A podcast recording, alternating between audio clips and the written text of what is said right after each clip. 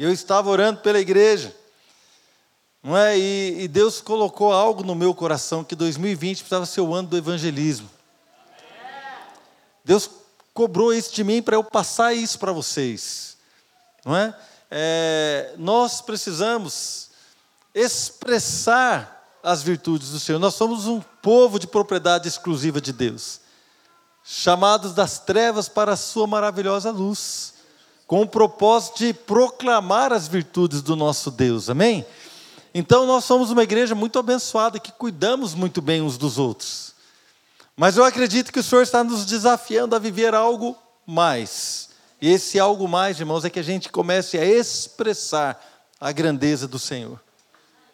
E eu estava orando por isso e eu comecei a orar, não é? E até anotei aqui, eu orava pela igreja e orava para que a igreja pudesse alcançar todo o seu potencial. Quando eu falo igreja, irmãos, eu não estou falando de igreja cristã bíblica ou da igreja lá, né, tabernáculo lá de Campos Jordão. Não estou falando das igrejas que talvez você está aqui nos visitando de outra igreja. Não é a igreja em si o nome, mas nós como corpo de Cristo que nós possamos alcançar o potencial que Deus tem para nós. E eu orava para que nós, que a igreja possa expressar o que ela foi chamada para expressar. E eu orava para que nós pudéssemos fazer a diferença na vida daqueles que nos conhecem, ou daqueles que vierem a nos conhecer, que nós, como igreja, possamos fazer a diferença, irmãos.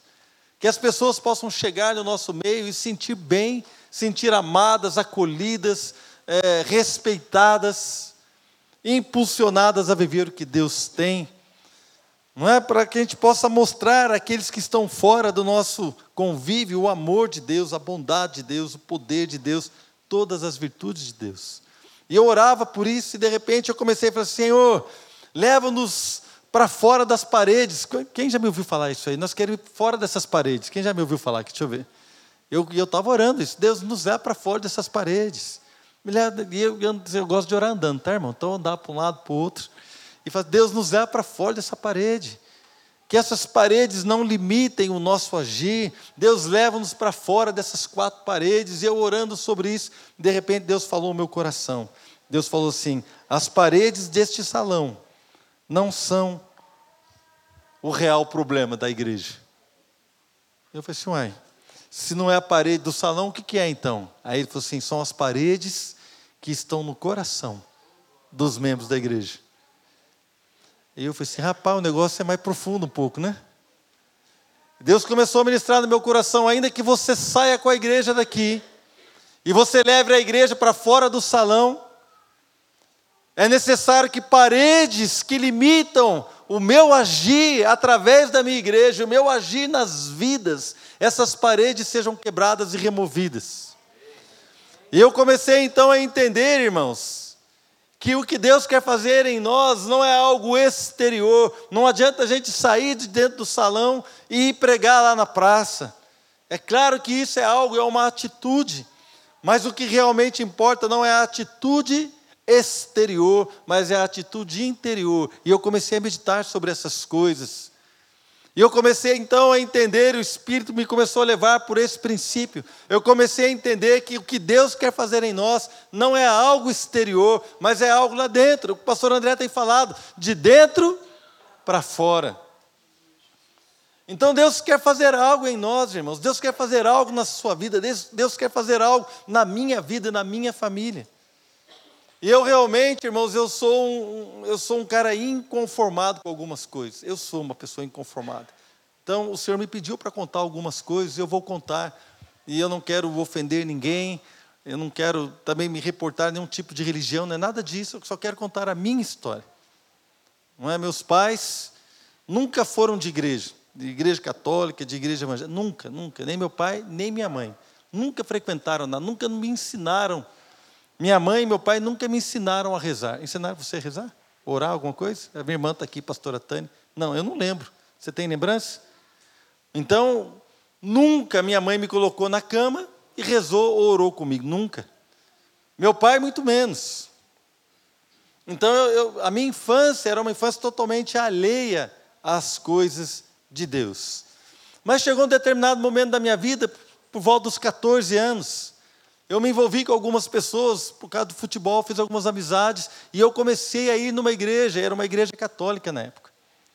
Eu, assim, mais uma vez, o que eu vou dizer para você acontece no meio da religião, seja igreja católica, seja igreja evangélica, seja qualquer tipo de coisa. Eu estou contando a minha história. E eu me envolvi ali com um grupo de jovens, e eu era o mais novo do pessoal, e havia os mais velhos que comandavam ali aquele grupo. E nós éramos responsáveis pelo louvor da missa. Então, a missa de sábado à noite, o nosso grupo tocava violão e cantava, e eu fazia parte desse grupo. Então era um grupinho que ficava no canto, assim, né, do, do templo lá da igreja, e, e cantava, e eu gostava, e as músicas começaram a falar o meu coração, e eu comecei a me envolver, e nós estávamos ali, eu tinha 14 anos. E com 14 anos eu comecei a rezar na minha casa, comecei a buscar a Deus, comecei a procurar uma experiência com o Senhor. Eu não conhecia nada, não entendia muito bem o que era, mas uma sede começou a, a, a crescer aqui no meu interior. Eu comecei a buscar aquilo. E na minha história, nós estávamos ali, tocávamos na missa sábado à noite e também domingo de manhã. Só que sábado à noite, quando acabava a missa, tinha um amigo meu cujo pai era médico e ele fazia um plantão todo sábado. Sábado para domingo ele ficava fora de casa. Então, quando acabava a nossa reunião, nós íamos com o nosso grupo de jovens para a casa desse amigo, onde os pais dele, a mãe dele já era separada do pai, morava em outra cidade, ele morava em São José com o pai, e o pai era médico, o pai passava a noite fora, todo sábado, e nós íamos para lá com o grupo de jovens. E quando nós estávamos lá, nós bebíamos bebida alcoólica, e os mais velhos, como eu disse, eu tinha apenas 14 anos, tinha alguns mais velhos, já maiores de idade, cada um ia para um quarto com uma menina, e passavam a noite ali no quarto com as meninas. Não era rezando, eu acho, irmão, nem orando. Não é? E aquilo ali, é, como eu tinha 14 anos, de repente, com os hormônios, a flor da pele, eu preciso ser sincero com vocês, gerou em mim até um despertamento, assim, nossa, que legal, de repente sobra alguma coisa para mim, né? Nunca sobrou nada, irmão. Graças a Deus, né? Deus me guardou, irmãos. Mas eu comecei a reparar que, que o sábado ia um rapaz com uma moça, no outro sábado trocava. A Tânia não. A Tânia nem sei, é, a Tânia não ia, não. O pastor Silvio está perguntando se a Tânia ia. Eu falei, não, não ia.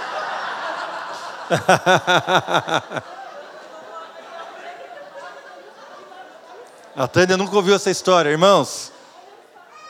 A minha irmã nunca ouviu essa história. Nem sabia disso. E nós passávamos a noite ali nos embriagando e com várias trocas de casal. E todo sábado. E eu com sede de Deus. E eu achava que aquilo era normal, porque imagina um menino com 14 anos vivendo aquilo ali. Eu, os outros eram mais velhos. Tinha um rapaz lá que eu lembro que tocava violão, ele sabia as partes da missa de cor. Eu ficava do lado dele, antes do padre falar, ele falava tudo de cor. Falei, nossa, um dia eu quero ser assim, saber as coisas de cor, eu pensava. Né? Só que ele era um também daqueles que ficavam trocando de meninas todo sábado, cada sábado com uma. E eu comecei a ver aquilo ali, irmãos, e de repente, em algum momento, o brilho que havia nos meus olhos pelas coisas de Deus começou a se apagar. Sabe por quê? Porque eu confundi Deus com os homens. E quando eu conheci a Adriana com 16 anos, eu já não ia mais à missa, não queria mais saber de Deus. Não queria mais. Me frustrei. Tinha um, um senhor que era líder também do grupo de, de, jovens, uma das lideranças. Um dia nós saímos para fazer um trabalho, fomos arrecadar coisa de quilo para levar para os pobres e saímos. Aí nós passamos na casa dele à tarde. E eu lembro hoje, irmãos, como se fosse ontem. Isso já há muitos anos, eu vou fazer 55 anos, eu tinha 14, faz mais de 40 anos, irmãos. E eu me lembro desse dia que nós entramos na casa dele e ele começou a oferecer bebida alcoólica para nós, nós éramos todos menores. E o pessoal começou a beber, inclusive eu, tal, mas eu achei estranho, eu falei assim, parece que não tem nada a ver com aquilo que nós estamos fazendo. Mas as pessoas que estavam naquele contexto achavam que era normal confundir o santo com o profano, o sagrado com o maldito. E eu comecei a crescer naquilo ali, e de repente os meus olhos já não tinham mais o mesmo brilho, já parei de rezar, de orar, seja lá o que for, eu já parei de buscar a Deus, porque eu me frustrei, totalmente me frustrei. Um dia eu estava na missa, eu lembro, irmãos, eu nem sabia que o que o padre lia lá no folhetim da missa era a Bíblia. Carta de São Paulo aos Gálatas. Eu achava bonito, mas nem sabia que era a Bíblia, eu nunca tinha aberto uma Bíblia na minha vida. E ele leu assim, o apóstolo Paulo dizendo: Agora não mais eu vivo, mas Cristo vive em mim. Aquele dia a palavra gerou no meu coração uma convicção de pecado.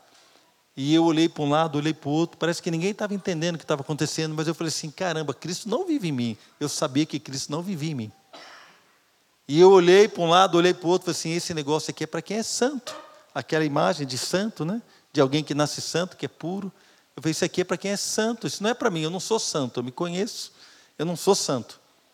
Isso aqui é para quem é santo. Então o que, que eu estou fazendo aqui? Eu olhei para um lado para o outro, vazei, nunca mais eu voltei e não quis mais saber, fui embora. A ponto de quando eu me casei, com, comecei a namorar a Adriana, meu sogro está aqui ainda? Cadê meu sogro? Tá, tá em algum lugar meu sogro, está lá, está no sofá lá. Quando eu comecei a namorar a Adriana, meu sogro falou assim: vamos na missa. Eu falei assim: Adriana, na missa. E ele falou assim: depois nós vamos comer pizza, vamos lá. Estou dentro. A gente só ia na missa quando tinha pizza depois, né, amor? Eu não queria mais saber, gente. Eu não queria saber. E me casei. E a Adriana, muito religiosa, tinha temor de Deus. Não é? Então a Adriana perguntava para mim assim: Você já rezou para dormir? Eu falava para ela assim: Não, deixa Deus na dele, eu fico na minha. Eu não mexo com ele, ele não mexe comigo. A minha vida é ótima. Eu não preciso de Deus. Essa era a minha vida. Cheio de amigos, bem financeiramente. Quando eu tinha 19 para 20 anos, eu comprei meu apartamento. Meu pai precisou ir no cartório me emancipar para eu assinar o contrato com um banco. Já tinha, quando eu casei com a Adriana, já tinha o meu apartamento, já tinha um emprego público federal com estabilidade, tinha um bom salário. A minha esposa, quando eu casei com a Adriana, já era dentista, também começou a trabalhar. Estava tudo maravilhoso. E eu falava para ela, eu não preciso de Deus. E na minha cabeça eu não precisava. Essa é a minha história. Até um dia que eu entrei num culto, vocês já conhecem essa parte. A Tânia e o Silvio começaram a frequentar uma igreja. E começaram a convidar a gente, começaram a convidar a gente. E um dia eu fui com o Adriano num culto lá. Já tínhamos ido numa outra reunião, mas só uma vez, numa outra igreja qualquer. E um dia eu fui no culto. E eu estava lá naquele culto, irmãos. Aí o pessoal estava cantando lá as músicas, né? O véu que separava. Também sei cantar, pastor. Ah, tá vendo? Já não separa mais. E o pessoal fazia aqueles, né? Quem lembra? Fazia as dancinhas. E eu, irmãos, estava lá fazendo as dancinhas. Sabe por quê? Porque eu cresci fazendo o louvor da, da missa.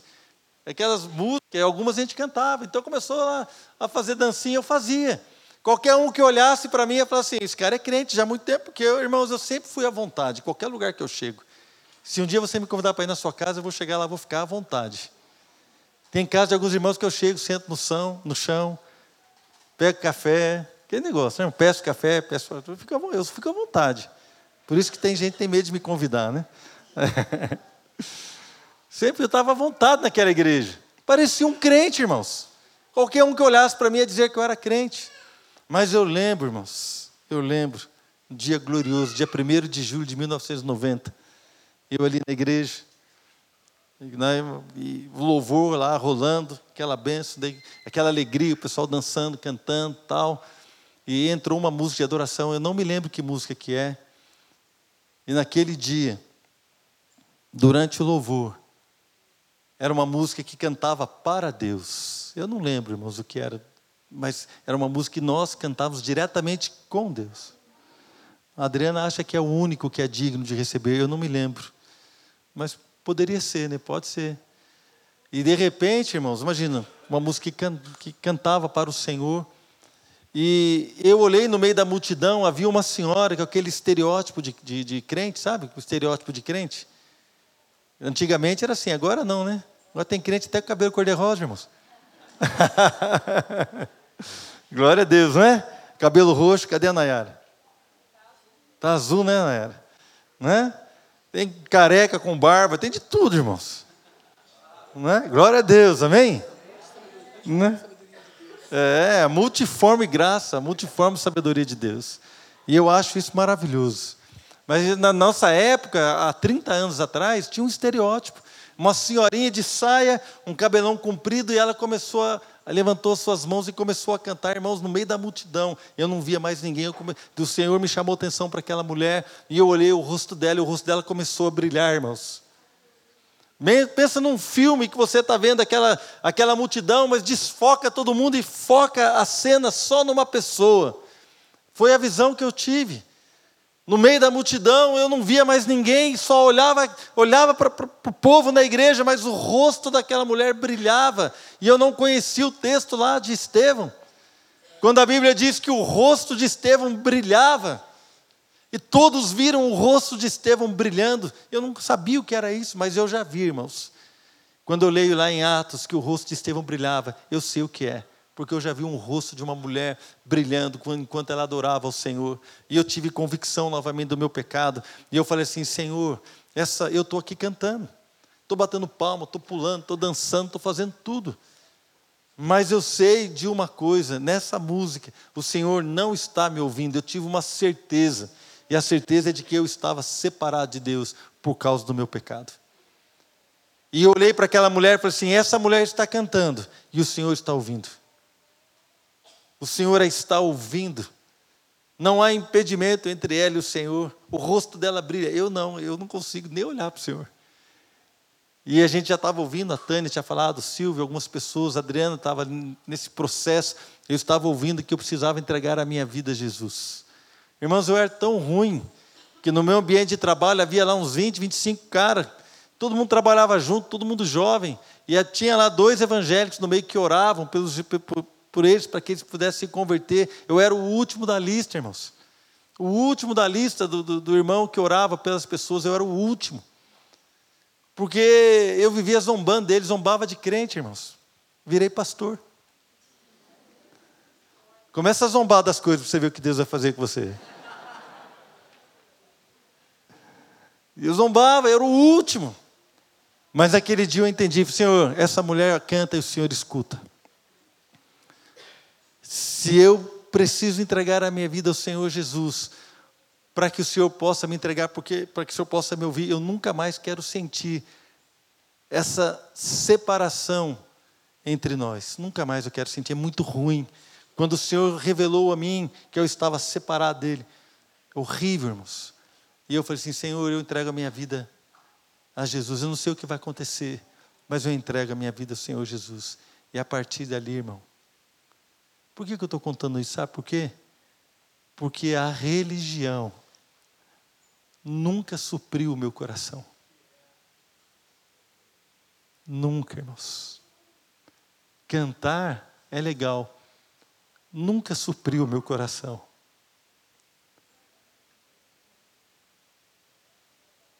E no culto, maravilhoso, nunca supriu o meu coração. Eu nasci, irmãos, de novo, no dia 1 de julho de 1990, com uma marca.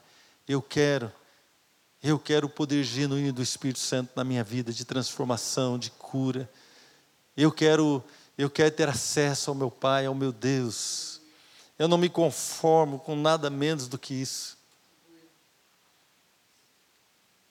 As minhas filhas mamavam, irmão. Sabe quando você bota o bebê para rotar depois que mama? Eu botava a Fernanda no colo. Você não sabe, né, Renan? Mas você vai saber um dia. Quando o bebê mama, depois tem que botar para rotar. Você põe ele aqui pequenininho, põe ele aqui no e vai batendo nas costinhas dele. E eu botava a Fernanda no colo, depois que ela mamava na Adriana, botava ela aqui no ombro. Com a fraldinha, claro, né, irmão? Sempre voltava alguma coisa. Botava, ele ficava aqui com ela aqui assim, ó. Xandarabacure manaralavassurie. Até arrotar. Às vezes demorava, não tinha problema, irmão. Ficava de um lado para o outro. A Flávia, a mesma coisa. É por isso que elas sabem cantar hoje, irmãos.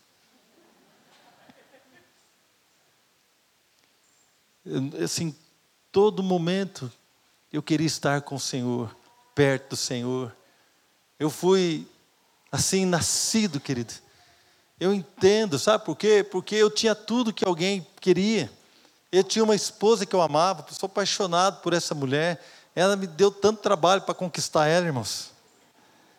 Né? Queria namorar com ela de todo jeito, ela não queria, foi duro. Depois que eu conquistei, ela falou para mim assim, que nós começamos a namorar, ela falou assim, eu acho que esse namoro nosso não vai demorar muito, não, vai demorar pouco. Eu falei, não é possível. Eu quero casar com ela, né? Foi um negócio assim, cara. Então, tudo maravilhoso. Tudo assim, mas também não supria. Nosso coração, irmãos, quando encontra o Senhor, nós queremos viver para Ele. Viver para Ele. E Deus começou a trabalhar na minha vida, começou a trabalhar na vida da Adriana, individualmente. Um dia Deus trabalhou no nosso coração, no nosso casamento. Deus primeiro me preparou, me mostrou o que era perdão, preparou a Adriana, mostrou o que era perdão, o que era vida com Deus. Depois nós sentamos juntos, começamos a compartilhar coisas do nosso casamento, das nossas situações, nos perdoamos, oramos um com o outro, buscamos a Deus. Caminhamos naquilo que Deus tinha para nós e temos caminhado. Irmãos, a religião nunca supriu meu coração. Eu entendi que eu precisava do Senhor de uma maneira tremenda. E desde então, queridos, eu, assim, Deus, eu quero viver para o Senhor. Me converti num dia, no outro eu queria ser pastor. A Adriana fala assim: Deus me livre. Deus me livre ser pastor, você é doido. Você vai trocar de carro, as pessoas vão ficar falando. Você vai, vai, vai comprar uma roupa nova, as pessoas vão ficar falando. Eu, não, eu, eu nem preocupava com essas coisas, eu queria era servir a Deus. Eu amava tanto a Deus, querido, que eu chegava no meu trabalho começava a pregar para todo mundo, os irmãos que eram mais experientes que eu, falava assim, nossa, o Marcelo está estragando tudo que nós estamos fazendo aqui. E eu falava coisas, falava, sim, naquele fogo. Um dia minha sogra foi curada, minha sogra que já está na glória, aleluia. Né, o Senhor nos conquistou, depois toda a família da Adriana foi conquistada para o Senhor. E a minha sogra com um problema no rim, urinando cor de Coca-Cola, irmãos enchendo uma garrafa que tinha que encher para fazer o exame. Todo dia urinava e guardava a urina numa garrafa de Guaraná com cor de preta, com cor de Coca-Cola. E nós fomos numa vigília, no comecinho da nossa conversão. Fomos numa vigília, oramos por ela, de, de sábado para domingo. No domingo de manhã ela acordou, começou a urinar, a urina foi clareando. Na segunda-feira eu lembro, eu estava no meu trabalho, ela ligou lá no meu trabalho. E ela falou assim, Marcela, minha urina está clarinha. Eu vou no médico, o médico não sabe o que aconteceu, porque ele tinha cortado o remédio, para o remédio não mascarar a enfermidade. E ela falou assim: fui totalmente curada. Aí eu lembro que a gente ia para um telhado de um prédio lá no trabalho, eu e esses dois crentes que oravam por mim. E chegamos lá, o irmão pegou o violão, começou a adorar a Deus. Daqui a pouco eu estava chorando, ele estudou comigo. Nós fizemos quatro anos de curso técnico juntos. E eu comecei a chorar na presença de Deus. E ele olhou para mim e começou a rir. Ele começou a rir e falou assim: Eu nunca pensei na minha vida que eu iria ver essa cena, você chorando durante um louvor. Mas, irmãos, quando Deus pegou o meu coração, eu já não era mais o mesmo, irmão. Não era e não sou, nunca mais fui o mesmo. Nunca mais. Então, irmãos, eu não, eu não, eu não estou nisso daqui porque eu não tenho o que fazer.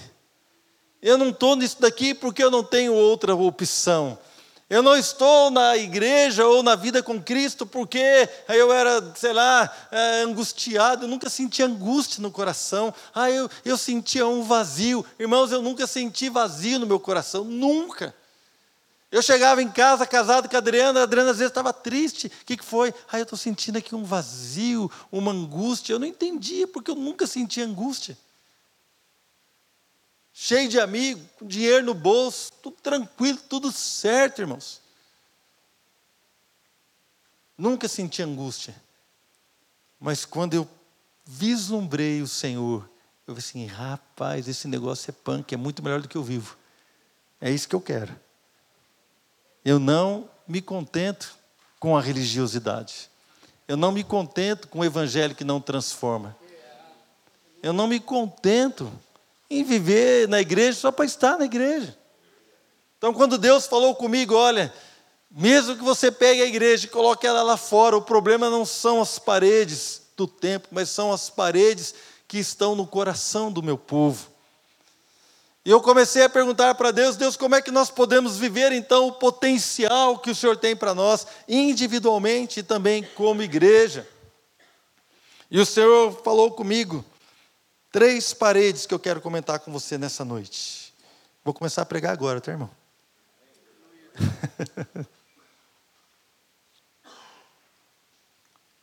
Primeira parede que precisa cair. Abre lá em 2 Crônicas, segundo livro de Crônicas, capítulo 25. Versículos 1 e 2. Primeira parede que precisa cair no nosso coração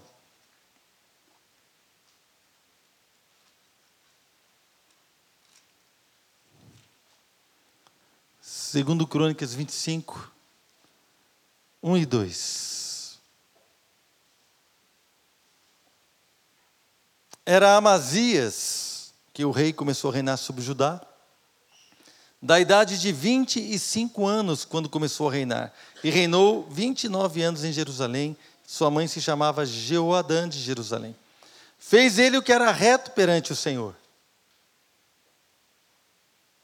Ele fez o que era reto perante o Senhor. Ou seja, as suas atitudes externas eram retas diante do Senhor. Mas o que está dizendo o resto do versículo ali? Não, porém, com interesse de coração. Eu lembro a primeira vez que eu li esse versículo, eu chorei, irmãos. Chorei, pastor. Literalmente, eu chorei assim, Deus, me livra disso. Como é que alguém pode fazer o que é reto, mas mesmo assim está errado? Outras traduções dizem não com o coração inteiro. Outras traduções dizem não fez com sinceridade, não foi sincero. Outras dizem não fez com o coração perfeito. Mas fez tudo o que era certo. Primeira parede que precisa cair no nosso coração é a parede da religiosidade. A religiosidade, irmãos, ela é preocupada com a aparência das nossas, das nossas atitudes, das nossas obras. A religiosidade, ela mostra apenas o que é exterior, ela não causa mudança, ela não causa transformação, e a religiosidade às vezes se confunde com a vida espiritual. Ela se confunde, mas nós vamos trabalhar esse conceito aqui hoje. Joel, profeta do Antigo Testamento, estava dizendo do grande dia do Senhor que estava para vir, o dia de juízo. Estava avisando o povo que viria ali um juiz, vinha o exército, ia ter uma situação. Em determinado momento ele falou assim: rasgai o vosso coração e não as vossas vestes. Joel capítulo 2, versículo 13. Rasgai o vosso coração e não as vossas vestes. Convertei-vos ao Senhor vosso Deus, porque Ele é misericordioso e compassivo e tardio em irar-se e grande em benignidade, e se arrepende do mal. Outra tradução diz: rasguem o coração e não as vestes por que, que ele está usando essa linguagem? Porque o rasgar das vestes. Um judeu, quando pegava as suas vestes, rasgava, era um sinal exterior, era uma religiosidade, era um sinal exterior de que alguma coisa estava má, estava acontecendo alguma coisa errada. Quando o povo de Israel perdeu a guerra e foram avisar o profeta Eli, que os seus dois filhos estavam mortos, foram mortos na guerra, e a arca do Senhor foi roubada pelos filisteus. O homem que levou essa notícia foi com as suas vestes rasgadas, em sinal né, dessa tragédia. Quando Davi ouviu a notícia de que Absalão havia matado os seus irmãos, outros filhos, né, embora a gente sabe que só um deles morreu, só Minon morreu. Também Davi rasgou as suas vestes em sinal ali, um sinal exterior de um luto, né, de uma tristeza. E todos os que estavam com o rei também rasgaram as suas vestes. Quando os oficiais do governo de Judá ficaram perturbados com ameaças dos assírios, quando eles chegaram lá e falaram assim: Olha, o rei da Assíria diz isso, diz aquilo, quem é que pode te livrar das minhas mãos? Nem o Deus de Ezequias pode livrar vocês. E afrontou ali o povo e falou coisas terríveis contra Deus e contra o povo. Os oficiais do rei rasgaram as suas vestes e levaram para o rei esse recado. O sumo sacerdote, irmãos, quando Jesus disse que ele era o filho de Deus, o sumo sacerdote nos dias de Jesus, está lá em Mateus 26, 65, ele também rasgou as suas próprias roupas e acusou Jesus de blasfêmia. Então, o rasgar das vestes era algo que demonstrava uma indignação, era algo que demonstrava, é, é, talvez, um temor, ou uma angústia, ou qualquer coisa do tipo. E isso se tornou algo religioso. Por isso que Joel virou para aquele povo e falou assim: Olha, o que vocês precisam rasgar não é a veste, mas é o seu coração. Irmãos, eu tenho um recado de Deus para você e para mim nessa noite. O que eu e você precisamos rasgar não é a nossa veste, é o nosso coração. Você precisa rasgar o seu coração diante do Senhor. A religiosidade rasga as vestes, a espiritualidade rasga o coração. A religiosidade se contenta em vir e chorar num culto. Parece que a pessoa vem e chora. A religiosidade se contenta com isso. Mas a vida espiritual causa mudanças profundas, tristezas profundas.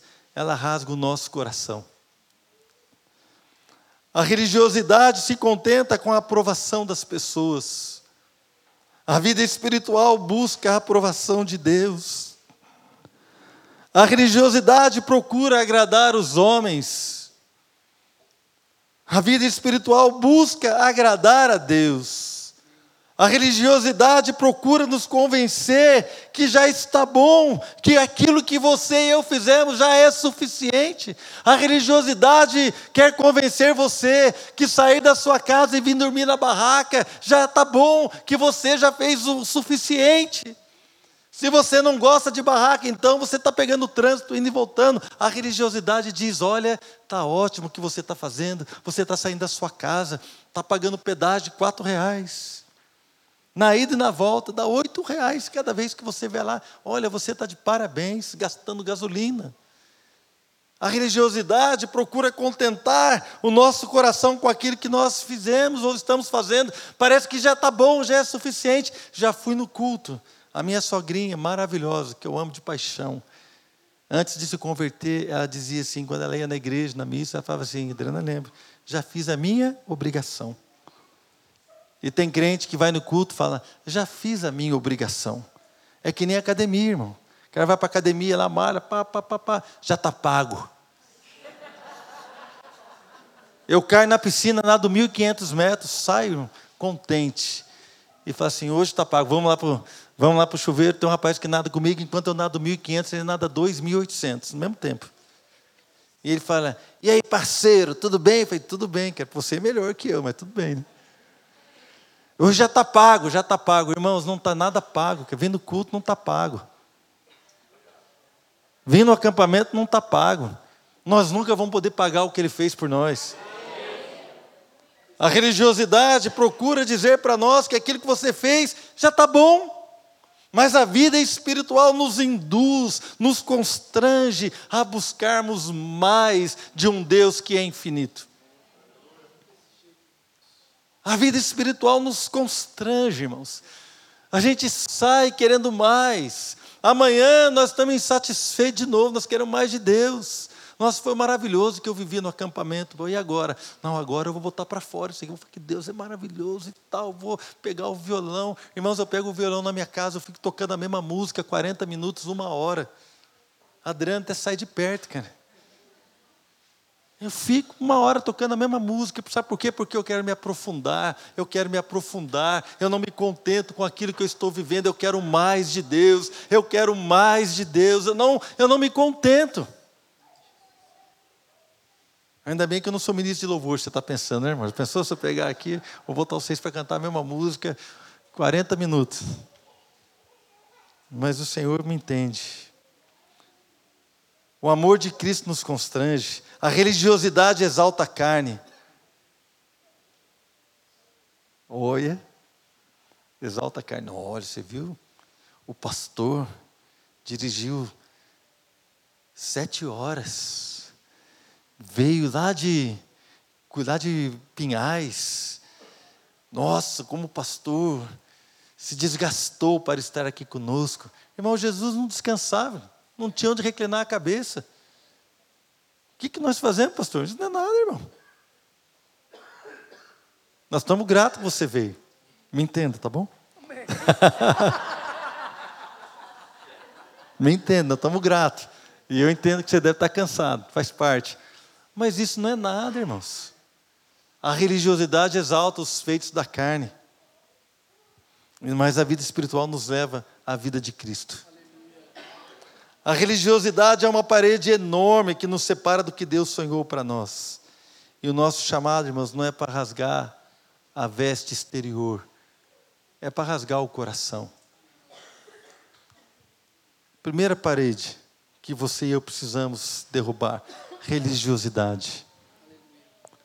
Irmãos, embora eu, ah, tá, tá, tá, tá, tá, eu também sou religioso, irmãos. Houve uma época da minha vida que eu comecei a ser escalado para pregar em algumas igrejas, então eu ia pregar nas igrejas. E eu não queria, eu não queria me envolver com as pessoas. Falei assim: o meu chamado é pregar. Eu vou pregar, eu vou lá, eu prego, Deus move. Meu chamado é pregar, eu não quero me envolver com ninguém. Então, você não vai num, num, grupo familiar na época? Você não, não vou no grupo familiar porque eu prego muitos dias, então não, não posso estar no grupo familiar. Tem um grupo na minha casa, então nem pensar naquela época. Eu não queria. Vou pregar. Então um dia o pastor nem sabe. O pastor chegou para mim e falou assim: Irmãos, entenda bem, tá? Vou, assim, essa é uma, é, uma, é uma falha que eu cometi. O pastor chegou para mim e falou assim: tem um aniversário do pastor lá em Lorena, é aniversário dele, ele pediu para eu ir lá pregar, mas eu não posso ir pregar, então vou mandar o nosso melhor pregador. Eu quero que você vá. Rapaz, que caiu que nem uma bomba no meu orgulho. Sou o melhor pregador, vou lá pregar. Misericórdia, irmãos. O pastor nem sabe que estava me fazendo mal. Eu já estava abrindo o coração para o Rafael, para a Calu, falei assim, cada domingo que passa é mais difícil pregar. Cada domingo que passa é mais difícil pregar. Cada acampamento é mais difícil pregar. Eu entendi, irmãos, que a religiosidade é terrível. Já fui religioso. E eu tenho que tomar cuidado com isso. Precisa quebrar essa parede. Não se preocupe com o exterior, rasga o seu coração. Eu achei tremendo, pastor, se eu me recuso a ir em mais um culto. Eu também aprendi, pastor, me recuso. Me recuso a ir em mais um acampamento, me recuso a estar mais um culto. Eu quero ver a glória de Deus. Um culto, irmãos, pode ser a última oportunidade de alguém que entrou lá. Esse acampamento pode ser a última oportunidade de você consertar a sua vida. Um culto, irmãos, pode ser a única vez que alguém vai ouvir a palavra do Senhor. Então tudo que nós fazemos é para Ele. Segunda parede. Oh Jesus, o Senhor quer que eu fale isso mesmo, né? Vamos lá. Segunda parede. A parede da hipocrisia.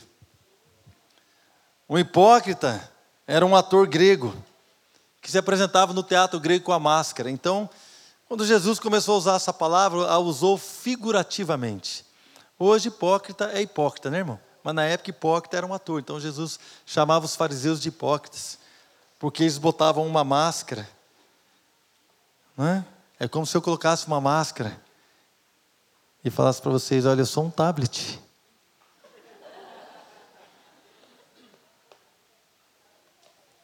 Todo mundo sabe que eu não sou o tablet, mas eu estou representando. Então a hipocrisia, irmãos, ela é uma parede terrível. Tem um sentido figurativo de alguém com duas faces. A hipocrisia representa alguém que age como uma pessoa que ele não é. A hipocrisia é alguém que finge. A hipocrisia é terrível, irmãos. A hipocrisia é alguém que finge. Uma vez eu participei de um congresso de casais, já há muitos anos, e o pastor que estava ministrando, estava falando sobre a, a, a, área do casal, né? a área de, de, de, de sexualidade do casal. E ele ensinando vários casais na igreja. Ensinando os homens a mentir para a esposa. Se a esposa falar assim: Olha, você tem alguma fantasia? Ele falou para os irmãos assim: Irmão, se você tem, fala que não tem, porque se você falar que tem, a sua mulher vai ficar chateada. Então eu falo assim: Não, amor, não tenho. E o pessoal rindo, rindo, rindo, e eu por dentro, irmãos. O Espírito Santo gritava aqui dentro. Gritava, como é que pode? Eu era novo, né? A gente era, não era pastor, não era nada. E um homem, que se dizia homem de Deus, ensinando maridos a mentir para a esposa, ensinando as esposas a mentirem para os seus maridos, no encontro cristão. E eu falo assim: não, eu não posso fingir. Não posso. Quando era casado com a Adriana, um dia eu cheguei no trabalho, né, sou casado ainda, né, irmão? No começo do casamento. Quando era recém-casado, recém, recém-casado. Adriana começou a trabalhar numa escola lá no Jardim Colonial e eu peguei, né, é, fui buscar, fui deixar a Adriana, deixei a Adriana tal. Aí depois eu, a Adriana tinha um consultório também na época, agora não tem mais. Eu cheguei à noite no consultório e a Adriana estava me tratando mal, pastor. Eu falei, o que será que está acontecendo? Me tratando mal, me tratando mal. Eu estava junto com um amigo meu, daqui a pouco meu amigo foi embora. Eu falei, amor, o que está acontecendo? Eu sei, papelão, hein? Papelão por quê? A moça que trabalha comigo viu. Você viu o quê? Você olhando para uma menina na perua com a mini saia de couro, disse que você quase bateu o carro de tanto olhar para a menina. Eu falei assim, não, ela deve ter confundido. Era uma Belina 2 verde, irmão, grande assim. Deve ter confundido o carro. Não, de jeito nenhum, olhei nada. Não olhei. Não, não olhei. Hipócrita, mentiroso. Estava semeando maldição no meu casamento. Estava semeando mentira. Você semeia mentira, vai colher o quê, irmão? Você engana quem? Quem é que nós enganamos? Mas quando eu me converti, quando eu entreguei a minha vida a Jesus, eu falei assim, cara, esse negócio é sério. Eu quero viver, Senhor, tudo o que o Senhor tem para mim. Ah, eu te amo. Comecei a adorar a Deus. Comecei, irmão, a tocar violão e cantava tudo desafinado, não conseguia entrar no tom. Mais ou menos hoje, mas eu melhorei. Não conseguia de jeito nenhum, irmão. Hoje eu consigo tocar e cantar. Na época eu não conseguia. Quando eu estava no mundão, tentei, tentei, não deu. Quando eu me converti, eu falei assim: eu quero adorar a Deus. Peguei o violão, me ensinaram uma música. O primeiro acorde que eu dei, eu cantei no tom, irmãos. E comecei a cantar aquela música no tom até o final. Eu chorava de alegria, porque eu nunca tinha conseguido. E eu comecei a adorar a Deus. Eu falei assim, gente, esse negócio é bom demais. Deus, eu quero tudo que o Senhor tem. Um dia o Espírito Santo falou assim: Você quer tudo? Eu quero tudo. Então conta para sua esposa que você olhou aquela menina. Eu cheguei para a Adriana e falei assim: amor, lembra aquela moça do carro, quase bati o carro, tinha uma mini saia? Lembro? É verdade, eu olhei. Você me perdoa? É, perdoou. Já era crente, irmãos. Minha esposa estava grávida da Fernanda. Eu fui lá para Natal, trabalhar em Natal, uma viagem a trabalho, em dezembro. Cheguei lá, irmão, calor, a mulherada tudo pelada.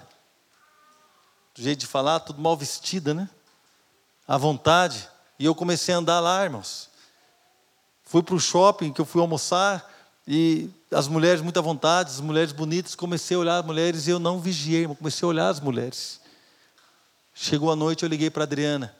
Falei assim, meu amor, como é que está aí? Tudo bem? Aí assim, aconteceu algo estranho hoje. O que, que foi? Na hora do almoço, eu peguei o ônibus para voltar para casa e entrou um cara no ônibus. O cara ficou me encarando, ficou me encarando. Eu fiquei com medo. Ele ficou me encarando, ficou me perseguindo. E eu fiquei com medo. A hora que eu levantei para descer, ele levantou também. Daí eu sentei, ele sentou. E eu fiz um esquema assim. A hora que o ônibus foi, saiu, eu corri, desci. Ele tentou descer, não deu tempo. E eu fiquei assim estranho, eu fiquei oprimida. Na hora o Espírito Santo falou: o que os olhos não veem, o coração não sente. A sua esposa não sabia que você estava olhando a mulherada aqui, mas você abriu uma porta para que ela fosse perseguida lá. Na hora, no telefone, eu falei assim: Adriana, eu sei por que isso te aconteceu. Eu agi assim, assim, assim. Eu preciso que você me perdoe, que você ore comigo. Sabe por quê, irmãos? Porque eu não nasci de novo para ser hipócrita. Você não nasceu de novo para ser hipócrita. Nós não estamos aqui para fingir, irmãos. Nós vamos enganar quem? Quem que nós vamos enganar? Como é que nós vamos viver o que Deus tem para nós? Se nós fingimos ser o que não somos, se nós não somos realistas, se nós não somos verdadeiros, se nós iludimos, se nós encobrimos a verdade, se nós não rasgamos o nosso coração, é para rasgar o coração. Querido, mostra quem você é, porque quando você mostrar quem você é, haverá cura. Quando você mostrar quem você é, Deus pode agir, mas enquanto eu e você escondermos quem somos, Deus não vai agir, irmãos. Não vai. Sabe por quê? Porque Ele vai olhar para você e falar assim: Eu não tenho parte com o hipócrita mas com abatido e humilde espírito, eu habito com esse. Eu habito no alto e sublime trono, mas eu também habito com o abatido e humilde. Para vivificar aquele que está abatido, para dar vida àquele que está contrito. Meu irmão, minha irmã, é uma parede interior terrível a hipocrisia. Querido, não adianta nós sairmos para viver algo a gente vem para o encontro, estamos num ambiente profético, mas parece que nós não somos transformados, sabe por quê? Porque o Espírito vem para tocar em nós, o Espírito vem para colocar a palavra em nós, a semente vem para germinar no nosso coração, mas ela bate numa parede e volta, ela bate na religiosidade e sai, ela bate, queridos, na hipocrisia e sai. Não, da hipocrisia não, irmãos. Em nome de Jesus. Você não precisa vomitar, amém, irmãos? Sair falando tudo que está errado, jogando para o seu marido. Para seu... Não, não é isso que eu estou dizendo. Mas trabalhe com Deus. Procure o seu líder. Procure o seu pastor. Abra o seu coração. Seja orientado, querido. Você vai mudar. Não tem como. Jesus deu a vida para que você seja transformado. Por que é que Ele não vai agir em nós? Ele deu a vida para mudar a nossa história. Jesus não morreu, querido, simplesmente para ser um herói. Não, Jesus morreu porque Ele me amou, Ele te amou, Ele morreu para que realmente o Evangelho cause um efeito em nós, cause uma mudança, uma transformação em nós. Terceira parede e última. Na verdade, são algumas coisas, são traumas, incapacidades, dores, que são paredes que impedem que eu e você venhamos a viver o melhor de Deus. Essa parede do trauma eu conheço bem, irmão. Eu fiquei traumatizado com o negócio de religião, de igreja, não queria saber, mas não. Não queria saber. A última coisa que eu quis mostrar para as minhas filhas, a Fernanda e a Flávia, a Flávia está aqui, depois vocês podem perguntar para ela. Nunca obriguei as minhas filhas a irem na igreja. Nunca. Nunca precisei. Nunca precisei obrigar elas a ir na igreja. Elas sempre amaram a igreja. Porque viram em mim, na Adriana, um amor genuíno pelo reino. Sempre amaram a igreja. Eu tinha um trauma de igreja, não queria saber, irmãos.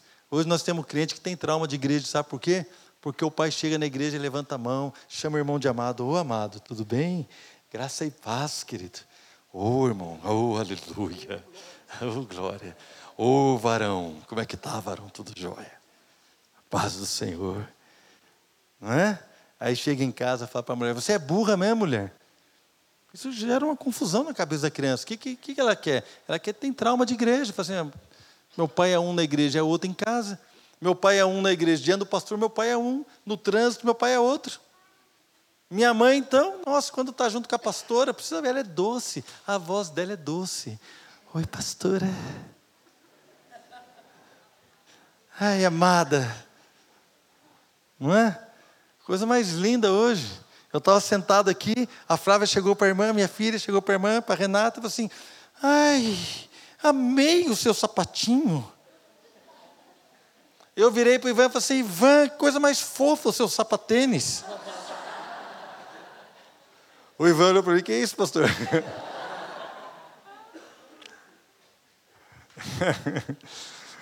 Não é? A pessoa, todo mundo, irmão, que você vai no culto domingo, é uma benção, todo mundo tomou banho, está todo mundo bem arrumado, está todo mundo beleza, todo mundo tem uma linguagem linda. Então, quando você olha para a igreja adorando a Deus, então, todo mundo cantando. Querido, em nome de Jesus, por que é que não somos transformados? Alguma coisa está errada. E não é Deus. Quem concorda? Alguma coisa está errada, não é Deus. Nós precisamos entender que temos traumas. Trauma que você teve com alguém, você abriu o coração com alguém, aquela pessoa fofocou da sua vida. Nunca mais eu vou abrir meu coração com ninguém. Trauma porque você tinha uma expectativa, nossa, eu vou lá, Ai, o, o, o Cleverson, ele vai emprestar a barraca para mim. Quando você chega aqui, o Cleverson guardou, escondeu a barraca no carro, não emprestou. Você fica traumatizado. O irmão disse que me ama, escondeu a barraca. Traumatizado, eu não quero mais saber desse negócio, não. Fica traumatizado, irmãos. Você quer cantar e ninguém deixa você cantar.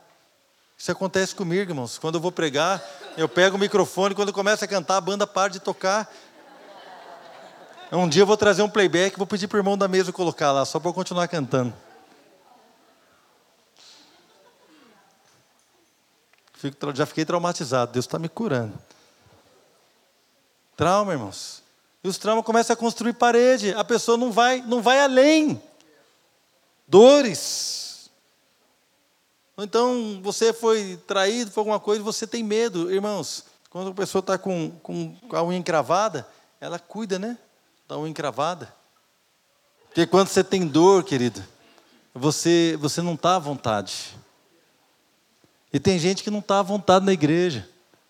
Tem dores, dores emocionais. Tem dor com o marido.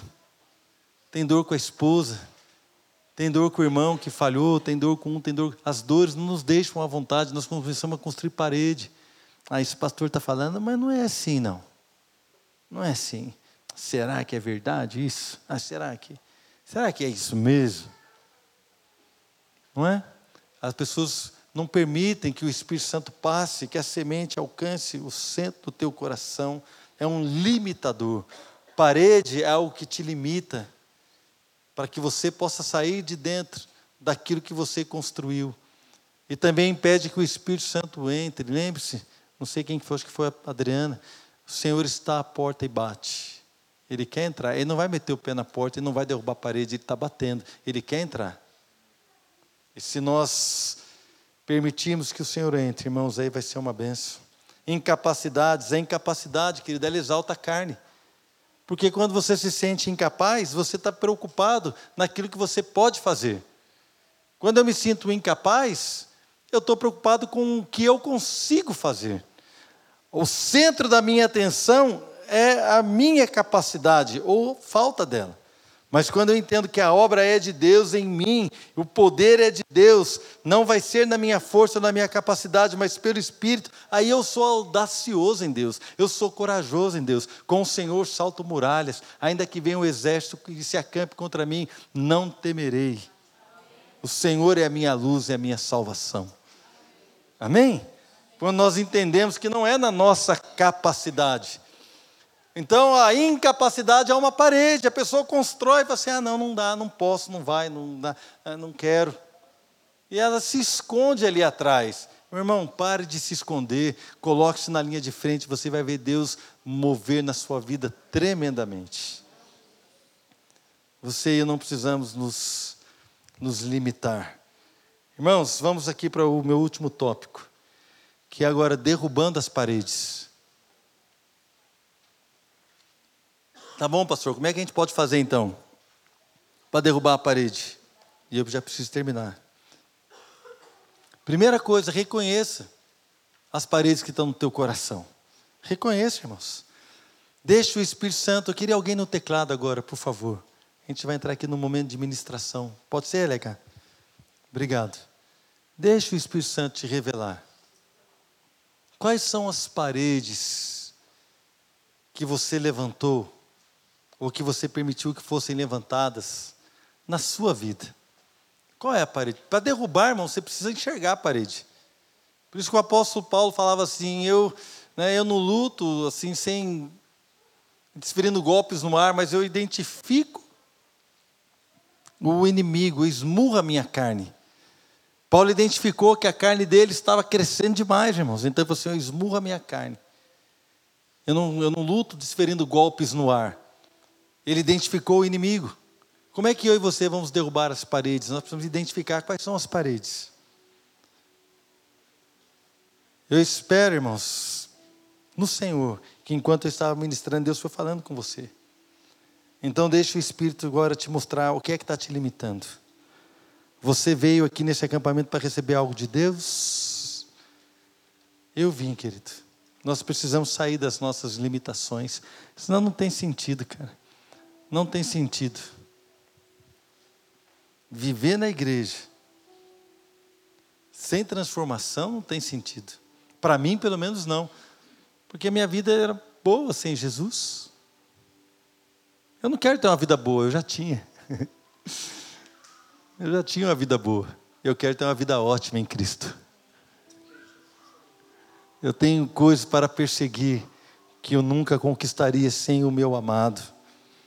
Ele me conquistou para viver para Ele. Querido, qual é a parede que está te limitando? Deixa o Espírito Santo trabalhar no teu coração. Se você identificou alguma parede enquanto eu estava pregando, agora fala, Senhor, revela em mim onde, aonde está, o que aconteceu, como isso foi construído. Essa parede precisa ser quebrada, irmãos. Não endureça o seu coração. Exteriormente, querido, todos nós estamos aqui, eu olho para vocês, mas tô, todo mundo igual. Tem alguns que estão mais com sono do que os outros. Mas está todo mundo igual, nós estamos na mesma barca. Olha, está todo mundo aqui, todo mundo quer Deus, todo mundo está fervendo, todo mundo ama Deus, todos nós estamos aqui porque o adoramos e o amamos. Esse é o nosso exterior, mas o nosso interior só Deus conhece. Só Deus conhece. Exteriormente, queridos, todos nós estamos aqui da mesma forma, abandonamos a nossa casa, deixamos lá o nosso conforto, estamos todos aqui. Exteriormente, nós fizemos algo. Nós saímos do, da nossa casa, estamos aqui, estamos sentados, estamos aqui olhando. Exteriormente, todos nós somos parecidos, mas aí dentro, meu irmão, aí dentro, aí dentro onde Deus vê, onde só Deus vê.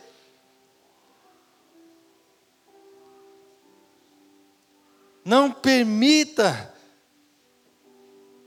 não se permita ficar contente com a atitude exterior. Irmãos, o exterior não vai suprir o teu coração. Não vai, não vai, não vai suprir o teu coração.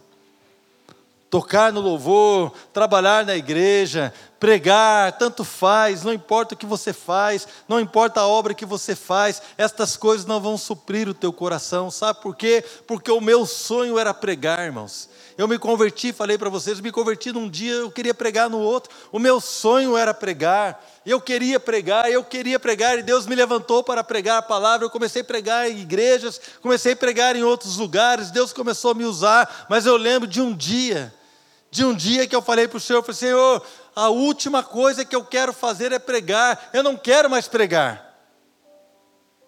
Sabe por quê? Sabe o que aconteceu? Eu busquei essa vontade, irmãos. E aquilo ali se tornou o meu objetivo, mas eu quero dizer para você: o seu objetivo não é tocar, o seu objetivo não é pregar, o seu objetivo não é ter um grupo de relacionamento, o seu objetivo não é dar aula para criança, o seu objetivo não é liderar isso ou aquilo, o nosso objetivo não é esse, o nosso objetivo é agradar a Deus. Nada mais vai suprir o nosso coração. Então eu desejava pregar e aquilo supriu o meu coração por um tempo, mas de repente não mais. E eu percebi que eu estava longe do Senhor. E eu comecei a voltar para o Senhor. Falei, Senhor, só o Senhor pode suprir. Não endureça o seu coração, querido. Você e eu precisamos sair daqui desse encontro com algo novo, com um novo desafio, com uma nova alegria. Não rasgue as suas vestes.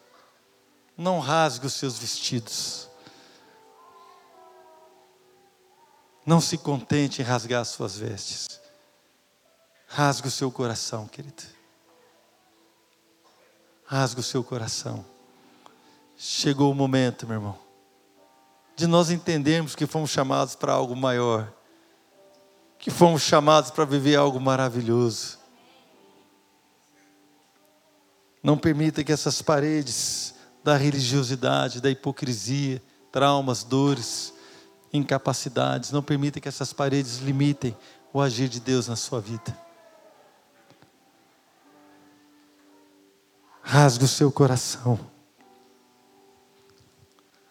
Xarabaranava suries.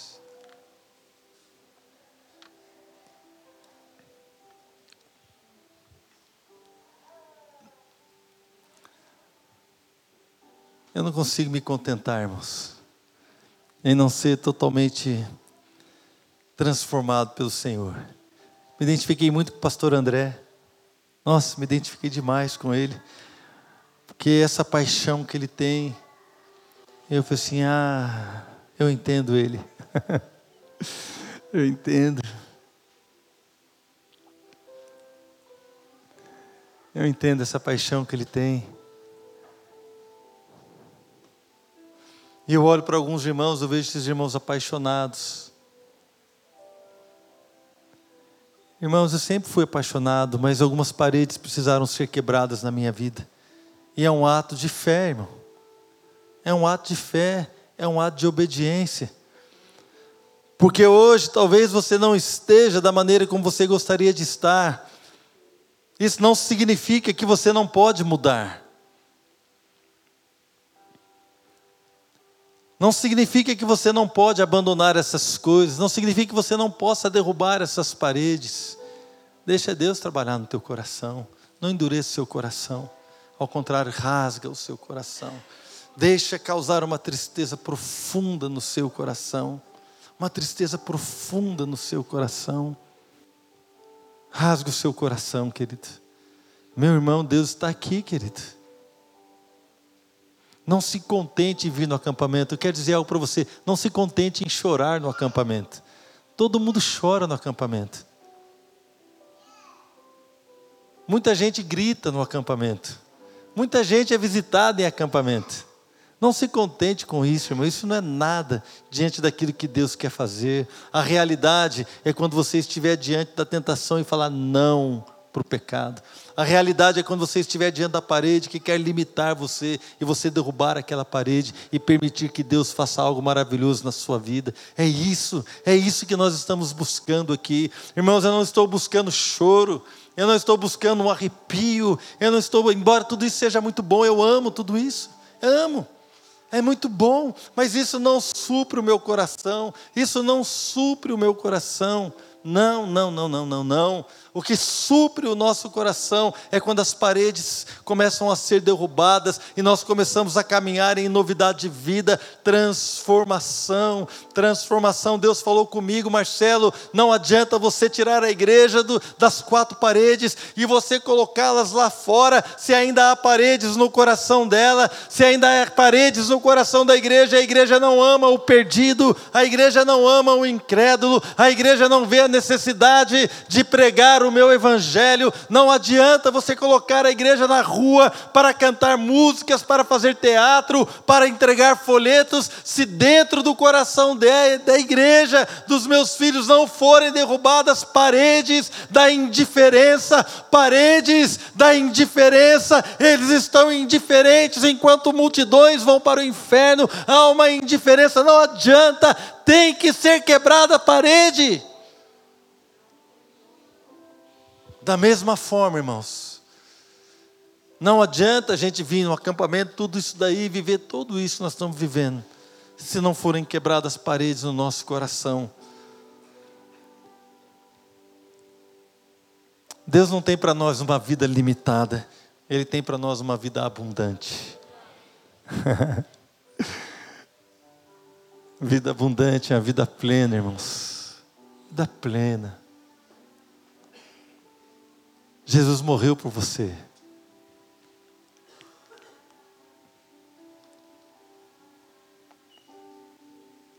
Você se contenta com menos do que uma vida abundante? Eu não me contento, não quero. Não quero para mim, não quero para Adriana, não quero para as minhas filhas, não quero para os meus netos, não quero para você. É por isso que pastor sofre, irmãos. Pastor sofre, sabe por quê? Porque a gente olha para os irmãos e vê o potencial deles. A gente olha para os irmãos e vê o potencial. E vê a pessoa não entrando naquilo que Deus tem, e a gente sofre, irmão, você não tem ideia. Vocês não têm ideia. Estava numa reunião com o pastor Fabiano, contei isso na nossa escola de líderes. Estava numa reunião com o pastor Fabiano, eu, Adriano, pastor Fabiano, pastor Etel. E de repente o Fabiano conversando conosco falou assim: Olha, eu estava conversando com o irmão, e o irmão está nessa situação. De repente, o pastor, estávamos na mesa da minha casa, o pastor Fabiano começou a chorar, começou a chorar e dizer assim: Olha, esse irmão podia estar tão além do que ele tem vivido. E ele começou a chorar, irmãos. Ele começou a chorar, sabe por quê? Por causa da dor de ver uma pessoa não vivendo tudo aquilo que Deus tem para ela. Ele começou a chorar diante de Deus, daqui a pouco estava eu, Adriano, Etel, todo mundo chorando. Porque essa é a dor do Espírito Santo. Querido, se você prestar atenção, você vai ver o Espírito chorando aí dentro de você o Espírito Santo chorando, tentando mostrar que há coisas que Ele quer operar na sua vida, na sua casa, na sua família.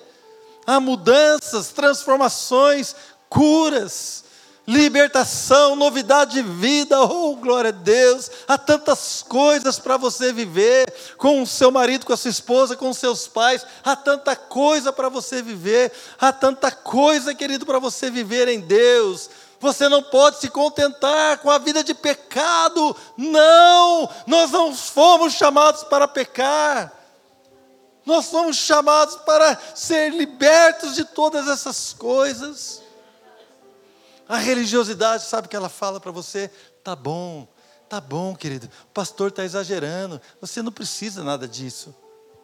Ah, você já vai na igreja, tá ótimo. Não, não está ótimo, irmão.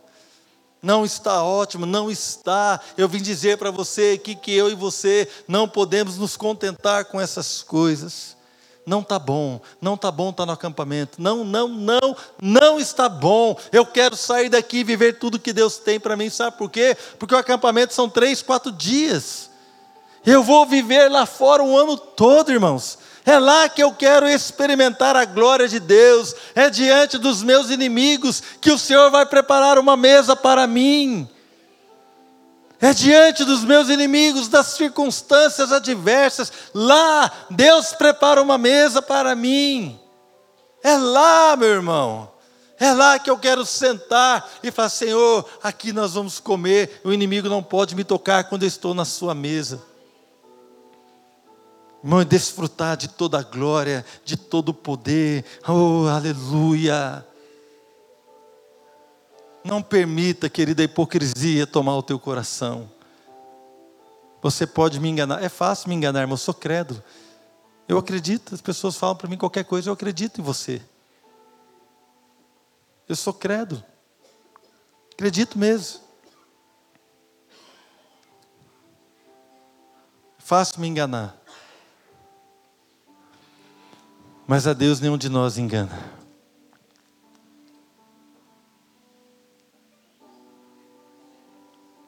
Você pode dizer não à hipocrisia, você pode dizer não à religiosidade, você pode permitir que as paredes das dores, traumas, incapacidades sejam derrubadas no teu coração.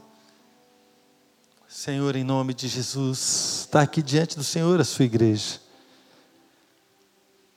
Povo, especial, Senhor, povo mais feliz da terra,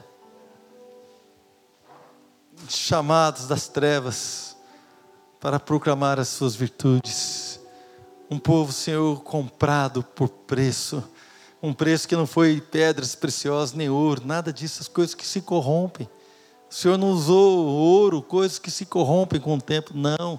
O Senhor usou o sangue do seu próprio filho para comprar essas pessoas para transformá-las, ó Deus, para, ó Deus, de alguma maneira libertá-las da religiosidade, da hipocrisia, para curar os nossos traumas. Deus está aqui diante do Senhor, a igreja, e eu faço parte da igreja, estamos diante do Senhor, sedentos por mais de Ti. Não estamos satisfeitos, Senhor. Não estamos satisfeitos, não. Nós queremos o Senhor mais, mais, mais, mais. A Sua glória é o que queremos. Tocar em Ti, Senhor. Tocar em Ti. Ter apenas uma visão do Senhor vai mudar toda a nossa história. Apenas um toque do Senhor é poderoso para mudar a nossa história. Senhor, mais do que isso, aquele centurião falou para Jesus: O Senhor nem precisa ir na minha casa. Se o Senhor mandar só uma palavra, o meu servo vai ser curado. O Senhor nem precisa ir lá. É só mandar uma palavra. E Jesus olhou para os discípulos e assim: Nem em Israel eu achei uma fé como essa. Alguém que entendeu que eu posso fazer algo maravilhoso na vida dele. Alguém que foi atrás do Senhor. Fala, Senhor, quebra as paredes que tem me impedido. Fala para o Senhor. Quebra, Senhor, as paredes do meu coração.